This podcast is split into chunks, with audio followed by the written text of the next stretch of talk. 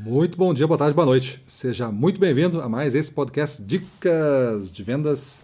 Eu sou Gustavo Campos e falo para o canal Ressignificando Venda. E vamos falar de hoje. A nossa dica aqui é ocupar-se não é produzir. Ocupar-se não é produzir.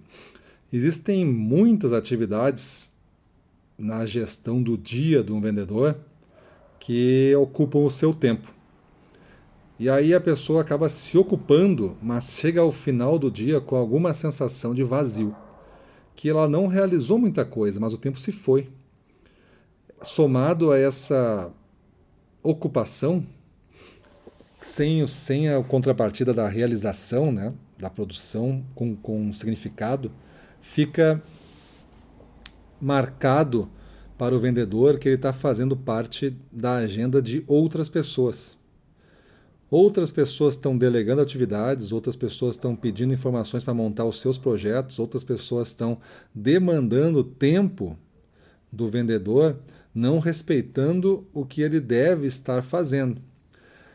O pior de tudo é que às vezes o vendedor ele não entende isso e acaba permitindo que isso tome uma proporção muito grande, sem dar alguma negativa, sem dizer não, sem combinar melhor a entrega. Talvez não precise ser para hoje, pode ser para amanhã, isso já alivia um tempo, já te dá mais ordem no teu dia a dia. Se sentir ocupado não significa ser importante. Eu acho que para vendedor importante é você dominar o seu mercado, seus clientes considerar que você é o mais relevante que tem, você prestar um serviço que de destaque, que é muito difícil ser copiado, Aí o seu produto acaba se tornando único, porque o produto é indissociável de você. Você e o produto tem tudo a ver. Então o cliente ou vai ter o produto com você ou não vai ter o produto. Então ele é indissociável e isso faz ele ser único. Então a gente tem que cuidar para realmente ter uma produção, uma conquista de significado aí. E, e sabendo, é evidente que você tem as suas prioridades como vendedor, e a primeira é prestar um bom serviço, posicionar bem o seu produto para vender cada vez mais na região, conquistando uma participação maior, dificultando a vida dos, dos concorrentes e fazendo com que cada cliente que você atende fique a cada dia que passa ou a cada compra que ele faz com você mais forte do que ele estava. Então, isso é uma coisa importante. Se você estiver fazendo isso, você está num caminho de significado, não é um caminho de ocupação. Beleza? Então, reflita um pouco qual é o seu papel aí. Qual é o seu papel como vendedor na região?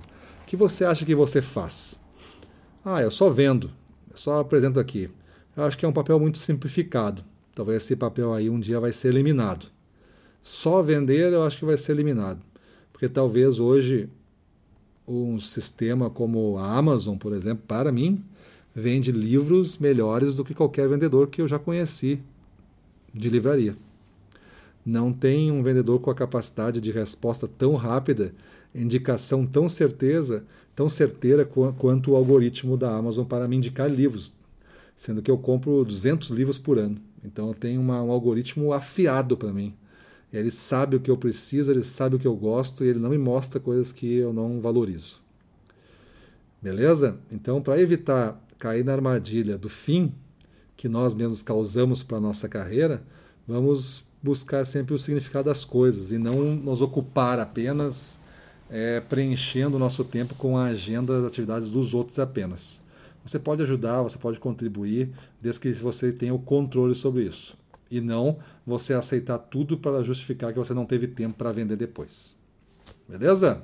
Então é isso aí. Vamos para a rua na frente dos clientes, domínio total, vamos para cima deles.